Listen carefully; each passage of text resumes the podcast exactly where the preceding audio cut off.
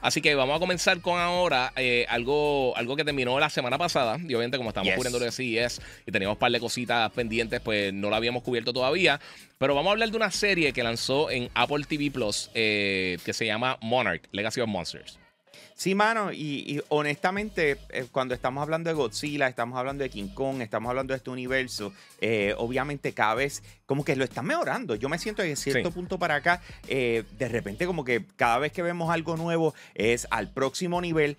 yo no tengo esa, esa, suscripción, así que dependo enteramente de ti, Giga, que tú me, me, me convenzas si en realidad vale la pena ver Monarch Legacy of the Monster. Estoy viendo el cast, o sea, estoy el elenco de la gente que está trabajando, eso sí lo tengo de frente. O sea, tienes a, Kurt Russell y a Wyatt Russell, o sea, que está padre hijo. hijo, ¿verdad? Sí, está padre eh, hijo. Y, y, y, par de gente más. O sea que el cast está bueno, pero háblame de la experiencia, de lo que fue eh, y dónde está ubicado, si está dentro del canon o algo por el estilo. So, te la dejo ahí, Zumba. Sí, mira, eh, los que vieron la película específicamente eh, Skull Island, la película de King Kong y que desató este universo, este Monsterverse de la gente de Legendary, pues básicamente la compañía que estaba buscando a todos estos monstruos gigantes, a King Kong, a Godzilla, todas estas cosas, los Motu, eh, se llamaba Monarch. Entonces, pues aquí estamos viendo tanto los comienzos de Monarch como como cómo se han desenvuelto en tiempos actuales. Por eso tenemos a, Kurt Russell y a su hijo Wyatt Russell, que los dos están haciendo el mismo personaje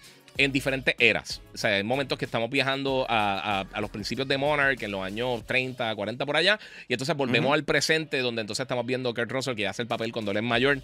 Eh, está bien interesante porque eh, los que vieron las películas, eh, varios de los personajes que habíamos visto en películas anteriores, como el, personaje de Randa de... de, de y ahora se me fue. Este, les digo, de John Goodman, este, pues aquí también tiene su versión joven. Y entonces nos dan un lado de cómo se formó esta organización. Piensa que, los que vieron la serie de Boys piensen en VOD. Básicamente eso es Monarch, más o menos, que están estudiando y están tratando de trabajar con lo que son estos monstruos que podrían ser eh, catastróficos para, para la humanidad. Yo te voy a decir una cosa. A mí me gusta todo esto de Godzilla, King Kong, todo este universo siempre me ha tripeado, todo esto de los monstruos gigantes. Eh, para mí siempre ha estado súper interesante.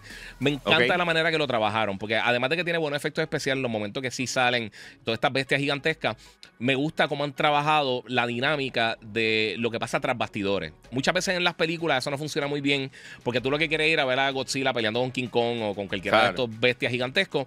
Pero de la manera que lo trabajan aquí en Monarch, de verdad que lo han hecho muy bien. Es una serie de bien alta calidad. Eh, y tengo que decir que recientemente, por lo menos, muchas. Eh, yo he visto como tres o cuatro series de Apple TV Plus y están haciendo un contenido de bien alta calidad. O sea, estamos hablando eh, HBO, Netflix Quality. So, está haciendo unas cosas bien buenas. Está súper entretenida, de verdad. A mí, una de las cosas que me gustó mucho es que, obviamente, viaja en diferentes eras. Y hay una escena, eh, no un spoiler, pero una escena que, que, vira entre el pasado y el presente. Y entonces está Wyatt, Russell y, eh, parado como que mirando serio, como que, como que contemplando algo. Y hacen la transición y entonces cambia a Kurt Russell, que a mí me encanta, siempre me ha encantado Kurt Russell. Eh, y entonces cuando hace la transición tú ves las similitudes de ellos dos y, es impresionante.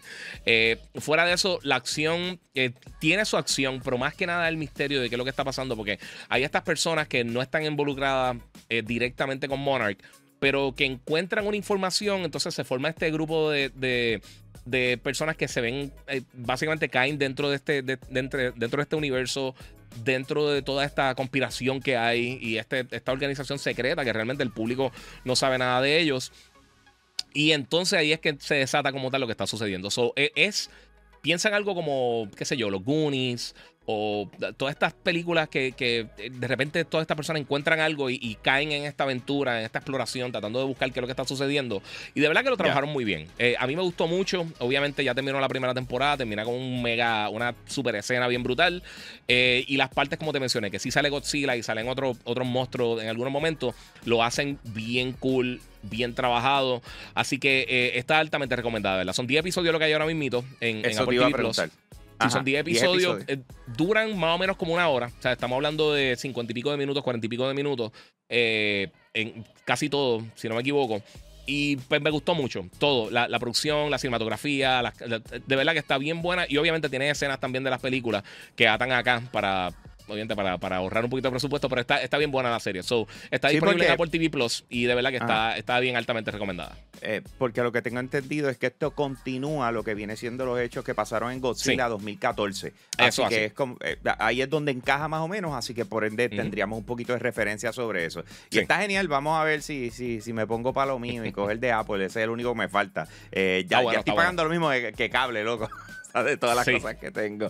Eh, pero quería aprovechar para decirles que esta semana también se anunció lo que fue el Samsung Galaxy S24 y va a estar llegando el 31 de enero. Así que tienes la oportunidad de preordenarlo en la preventa que tiene Claro en estos momentos. Así que aproveche y dense la vuelta, eh, la vuelta por claropr.com, eh, que allí vas a encontrar todas las ofertas que tienen y me parece súper genial porque en el momento en que lo preordenas tienes acceso a el Power Adapter de 45 watts, el Galaxy Buds 2 Pro y el Silicon Case totalmente gratis. Así que aprovecha, esto tiene un valor de 299 dólares ese Aaron al preordenarlo, así que tienes hasta el 31 de enero para hacerlo. Claro, la red más poderosa. Nosotros vamos por una pausa y regresamos con mucho más aquí Yo Soy un Día.